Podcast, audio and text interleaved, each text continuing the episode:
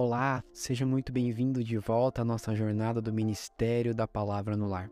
Aqui nós temos nos ocupado em nos debruçarmos na palavra do Senhor para nos ajudar na nossa criação, criação dos nossos filhos, nos caminhos do Senhor. Mais especificamente, nós temos percorrido recentemente o caminho no tema da antropologia bíblica, nós temos visto e entendido como que a palavra do Senhor explica quem nós seres humanos somos e como isso influencia e muito a educação dos nossos filhos. Hoje nós vamos falar mais detalhadamente a respeito do que significa nós, seres humanos, termos sido criados à imagem e semelhança de Deus. Nós já pontuamos isso nos nossos últimos vídeos ou áudios, dependendo de onde você ouviu, mas nós vamos falar um pouquinho mais detalhadamente a respeito disso aqui no nosso encontro de hoje. Então, para nós iniciarmos é, falando a respeito disso, nós podemos nos lembrar que nos tempos antigos, ao, nós, ao você olhar para um rei, era a mesma coisa do que você estivesse olhando para um deus. Eles consideravam os reis como verdadeiras divindades. Nós vemos isso, por exemplo, no texto de Daniel 3, de 1 a 6, que diz assim: o rei Nabucodonosor fez uma estátua de ouro, cuja altura era de 60 côvados e a largura de 6 côvados. Ele a levantou no campo de Dura, na província de Babilônia. Então o rei Nabucodonosor mandou ajuntar os sátrapas, os prefeitos, os governadores, os conselheiros e os tesoureiros, os juízes, os magistrados e todos os oficiais das províncias, para que viessem à dedicação da estátua que ele havia mandado levantar. Então se ajuntaram os sátrapas, os prefeitos, os governadores, conselheiros, tesoureiros, juízes, os magistrados e todos os oficiais das províncias para a dedicação da estátua que o rei Nabucodonosor tinha mandado erguer, e todos estavam em pé diante da estátua. Então o arauto clamou em alta voz: Ordena-se a vós, ó povos, nações e gentes de toda língua, logo que ouvirdes o som da trombeta, da flauta, da harpa, da cítara, do saltério, da flauta, flauta dupla e de todo tipo de música, vos prostrareis e adorareis a estátua de ouro que o rei Nabucodonosor ergueu. E qualquer um que não se prostrar e não adorar será lançado na mesma hora numa fornalha de fogo ardente. Olha só, como a figura do rei estava intimamente ligada, se não diretamente ligada à imagem de uma divindade. Os reis eram vistos como divinos nos tempos antigos. A lei dos reis, portanto, aquilo que eles determinavam como lei, era uma lei divina. Israel, porém, o povo de Deus, não tinha imagens de Deus. E por que isso? Em primeiro lugar, porque era uma ordenança de Deus, que está registrado lá em Êxodo 24, e porque Deus, o Criador de todas as coisas, não pode ser reduzido a coisas criadas, como por exemplo um homem, como era essa ideia antiga. E porque Deus já fez uma imagem de si mesmo. Então, o povo de Israel não podia ter uma imagem de Deus. Por quê? Porque o próprio Deus já fez uma imagem de si mesmo neste mundo.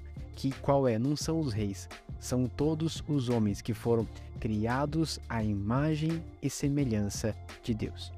Mas o que, significa isso? O que significa é, sermos criados à imagem e semelhança de Deus, de Deus? Quais as consequências disso? Em primeiro lugar, nós podemos falar que sermos criados à imagem e semelhança de Deus garante a dignidade do homem. A maneira como nós nos relacionamos com Deus afeta como nós nos relacionamos com o próximo. O valor das pessoas não está naquilo que elas fazem ou naquilo, naquilo que elas possuem, mas está naquilo que elas realmente são. Por quê? Porque apenas o homem foi criado à imagem e semelhança de Deus. E é por isso, e somente por isso, que o homem tem dignidade. Se você perguntar a qualquer outro, outra pessoa de outra religião ou de outra filosofia que não tem essa base de entendimento da dignidade do homem, ela não vai conseguir explicar muito bem por que, que o homem tem dignidade, por que, que o homem tem valor, por que, que nós deve, devemos respeitar a vida do próximo. Apenas o cristianismo traz isso de forma clara, porque nós somos criados à imagem e semelhança de Deus. Independente da idade, independente do que fez ou do que possui, todo ser humano possui dignidade, porque é criado à imagem e semelhança de Deus. Em segundo lugar, os sermos criados à imagem e semelhança de Deus nos permite avaliar a decadência de uma sociedade. Como que nós fazemos isso? como quando nós observamos a forma como eles tratam os mais vulneráveis. Diretamente ligado ao que nós falamos agora há pouco, como que as, uh, os, as pessoas daquela sociedade tratam, por exemplo, um feto dentro de uma barriga. O aborto é liberado ou não é? Aquela, aquele ser humano tem dignidade ou não tem? Ou então o racismo, como que aquela sociedade trata o racismo, o tratar diferente uma outra pessoa simplesmente por, ela, por aquela pessoa ser de uma raça diferente do que você. Isso demonstra a decadência de uma sociedade, o quão afastado eles estão dos decretos do Senhor e da vontade boa, perfeita e agradável de Deus. Nos nossos dias, por exemplo, nós vemos, nós podemos ver isso de uma forma mais sutil, como por exemplo a humanização dos animais, como nós vemos no nosso meio todos os dias. Isso também é uma demonstração da decadência na nossa sociedade. Em terceiro lugar, nós podemos falar que o sermos feitos à imagem e semelhança de Deus faz com que o homem seja a representação oficial de Deus para o restante da criação. Por isso, o homem governa a natureza de uma forma que os outros seres criados não podem governar. Apenas o homem foi criado para isso. E nós glorificamos ao Senhor ao nós fazermos uma boa mordomia das coisas criadas, quando nós fazemos uma boa gestão daquilo que foi criado e nos foi confiado, nós glorificamos a Deus. Os cristãos, portanto, deveriam ser os melhores gestores das coisas criadas, gestando os animais como animais e não fazendo deles ídolos, por exemplo, como o paganismo fazia. Um exemplo aqui de, da boa gestão da criação de Deus. E, mas quais as características, algumas características de sermos a imagem e semelhança de Deus? Para nós pensarmos um pouquinho mais a respeito disso, eu quero ler com você Gênesis 1, 27 e 28, que diz o seguinte: E Deus criou o homem à sua imagem, a imagem de Deus o criou, homem e mulher os criou. Então Deus os abençoou e lhes disse: Frutificai e multiplicai-vos, enchei a terra e sujeitai-a, dominai-a sobre os peixes do mar, sobre as aves do céu e sobre todos os animais que rastejam sobre a terra. Em primeiro lugar, algo que nós podemos observar nesse texto é que o ser humano é um ser social. Deus, ao, faz, ao criar o ser humano, ele fala: façamos o homem a nossa imagem e a nossa semelhança. É um consenso entre a Trindade. E, a a, o homem, então, que é a imagem e semelhança de Deus, ele é a imagem e semelhança da Trindade.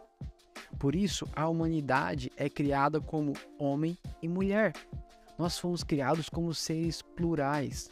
Isso é uma intenção divina, não é um acaso divino. Isso foi intencionalmente projetado e criado por Deus dessa forma. Por quê? Porque é no aspecto social do homem que Deus expressa a sua pluralidade trinitária, por exemplo. Nós podemos ver uma marca da Trindade nessa pluralidade do homem. Mas, porém, contudo, entretanto, o pecado, e aqui mais uma vez nós vamos falar sobre o pecado, ele faz com que as sociedades humanas usem a estrutura criada por Deus para irem contra o próprio Deus.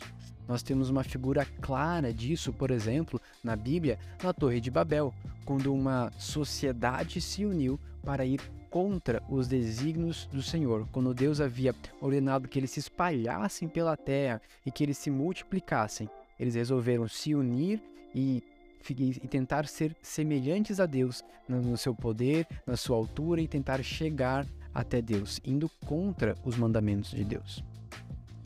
Os homens, eles podem exercer influência sobre os outros.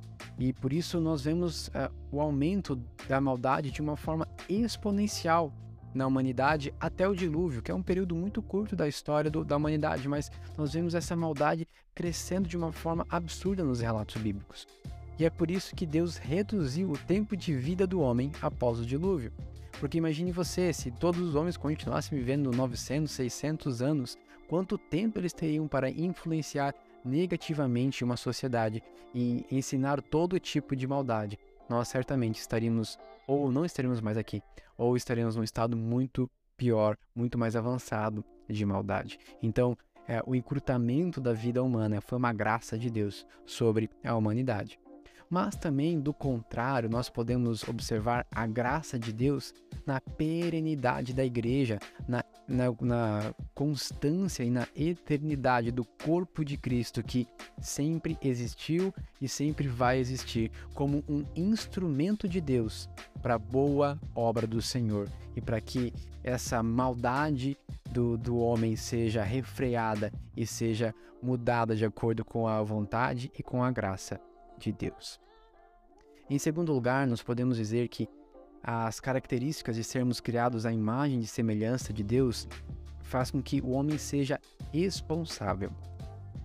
Porque, por mais que outros seres formem sociedade, como nós acabamos de dizer a respeito do ser humano, nós vemos que outros, outros seres criados também formam sociedades, matilhas, enfim, todo tipo de animal que se reúne em sociedade, mas há uma, algo que distingue ainda mais o ser humano criado em e semelhança de Deus. Apenas o homem é responsável por suas atitudes na sociedade. Apenas o homem é responsável por suas atitudes na sociedade. Nenhum outro ser criado é responsável. Gênesis 2, 16 17 diz o seguinte: Então o Senhor ordenou ao homem: Podes comer livremente de qualquer árvore do jardim, mas não comerás da árvore do conhecimento do bem e do mal, porque no dia em que dela comeres, com certeza morrerás. Deus dá um mandato logo após a criação do homem.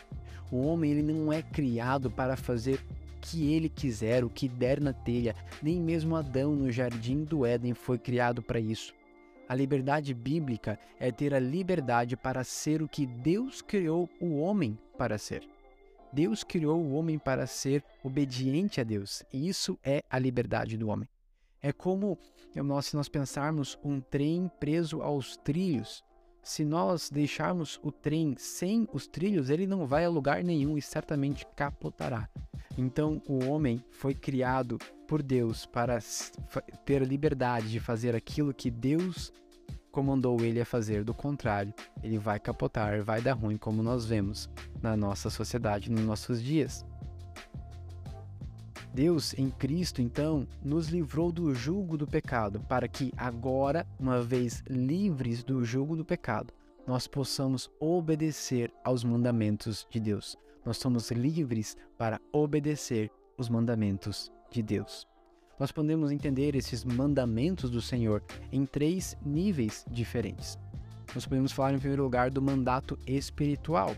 Nós temos uma responsabilidade para com Deus nós somos indesculpáveis perante Deus, como diz lá em Romanos 1. A primeira tábua dos Dez Mandamentos do Decálogo nos ensina que nós devemos amar a Deus acima de todas as coisas. Nós temos uma responsabilidade nesse sentido. Os animais não têm essa responsabilidade, porque por isso e por esse, por esse motivo, porque os animais não têm essa responsabilidade, não haverá animais no céu, por exemplo. Os animais sequer têm almas de acordo com a palavra do Senhor. Apenas no novo céu e na nova terra nós teremos uma nova criação de Deus com animais e a partir da nova obra de Cristo. Os animais então não mais sofrerão os efeitos da queda como eles sofrem hoje. Em segundo lugar, nós podemos falar do mandato social. Nós temos uma responsabilidade para com o próximo tratar o próximo com equidade, como nós começamos a falar lá no início, porque todos os nossos próximos são criados à imagem e semelhança de Deus, assim como nós. Agora, a segunda tábua dos Dez Mandamentos, eles nos ensinam a amar o próximo como a nós mesmos. E o Senhor Jesus nos ensina que esses dois mandamentos resumem todos os dez mandamentos. Ama os dez mandamentos: amar ao Senhor, nosso Deus, acima de todas as coisas, e amar o nosso próximo como a nós mesmos. E em terceiro e último lugar, nós podemos falar do mandato cultural. Nós temos uma responsabilidade com toda a criação. Quando os animais olham para o homem, eles veem um representante de Deus eles veem a imagem e semelhança de Deus na sua frente. Nós podemos ver um exemplo disso, desse mandato cultural, por exemplo, na geografia, algo que poucas vezes é falado quando se fala em mandato cultural, não é mesmo?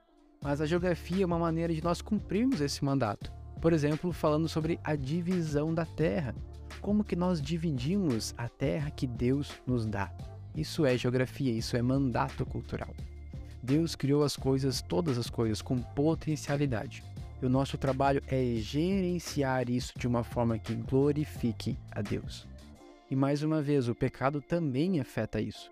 Como nós vemos, por exemplo, com a poluição de toda essa terra que Deus nos dá, ou com a fabricação de armas que causam mortes desnecessárias ou mortes em massa, e assim sucessivamente, um problema atrás de problema causado pelo pecado a nossa expressão cultural também é implicada aqui nesse mandato cultural. Isso pode ser usado tanto para obediência de Deus quanto para a desobediência a Deus. O homem, qualquer ser humano, sempre vai produzir algum tipo de cultura. Isso é intrínseco e é natural do ser humano. Mas ele sempre vai fazer isso ou em obediência ao Senhor ou em rebeldia a Deus. Em terceiro e último lugar, a terceira característica de sermos criados à imagem e semelhança de Deus é que o ser humano é um ser reto. Gênesis 1:31 diz o seguinte: E Deus viu que tudo quanto fizera era muito bom, e foram-se tarde e manhã o sexto dia. Bom aqui pode ser entendido em três sentidos diferentes. Pode ser entendido num bom estético, ou seja, Deus viu que o homem era belo, era bonito. Pode ser entendido como um bom moral, porque o homem era sem pecado, ele era justo, ele era puro. Ou pode ser entendido como um bom funcional, que funcionava, que era produtivo, que tinha, os potenci que tinha potenciais. Em todos esses sentidos, Deus estava falando que o homem era bom. Por isso que nós podemos dizer que o homem era reto. Eclesiastes 7:29 nos confirma isso ao dizer o seguinte: O que descobri foi apenas isso. Deus fez os homens justos, mas eles buscaram muitas complicações. Mais uma vez, falando do pecado que entrou e deturpou todo o homem, ele faz com que essa desfuncionalidade do homem se revele. Por exemplo, quando ela humaniza as coisas criadas, como, de novo falando aqui, máquinas ou animais. Os homens devem governar os animais e não o inverso. Porque isso faz com que a natureza que eles foram criados para ser, com que os animais foram criados para ser, não se cumpra, descumprindo com isso o nosso mandato cultural, ao nós humanizarmos os animais, nós estamos fazendo com que os animais não sejam bem geridos, com que os animais não sejam aquilo que eles foram criados para ser. E nós estamos com isso descumprindo nosso mandato cultural. Alguns homens, por exemplo, deixam de ter filhos para ter pets, descumprindo com isso o mandato social de ser fecundos e encher a terra. Isso vale para nós até os dias de hoje. E tudo isso porque nós somos pecadores, tudo isso porque nós tomamos a boa criação de Deus, os animais, por exemplo, e fazemos com que elas sejam parasitas da criação. E finalizando com a responsabilidade do homem, tudo isso recai, a culpa de tudo isso recai sobre o homem e não sobre o animal, porque somente o homem é feito responsável por Deus e não o animal. Olha que interessante tudo isso que nós vimos hoje. Olha que riqueza que nós ensinarmos aos nossos filhos que eles foram criados à imagem e semelhança de Deus. Não é algo simples, não é apenas um versículo é, em Gênesis que nós possamos, podemos passar batido.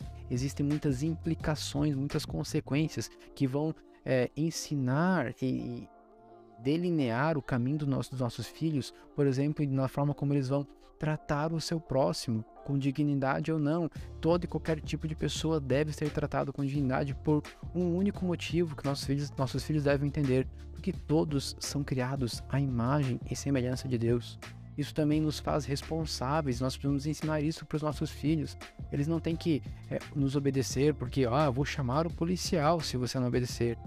Quantas vezes nós já não ouvimos pais falando isso? Não, eles são responsáveis perante Deus. Deus os faz responsáveis, eles precisam entender isso. Mas aqui nós temos que ter o cuidado de não impor medo de Deus nos nossos filhos, mas ensinar que eles são responsáveis pelo que fazem, que Deus e sim, Deus está vendo, mas eles precisam temer a Deus, mas também amar ao Senhor e buscar ser cada vez mais parecidos com Cristo para que sejam obedientes ao Senhor e possam ser responsáveis de uma boa forma por aquilo que Deus tem colocado nas mãos dele. Olha que riqueza que nós temos num pequeno, mas lindo conceito de sermos criados à imagem e semelhança do Senhor. Espero que tenha sido edificante para você, como foi para mim, passar de novo por este assunto de uma forma mais detalhada. Que Deus abençoe a todos nós.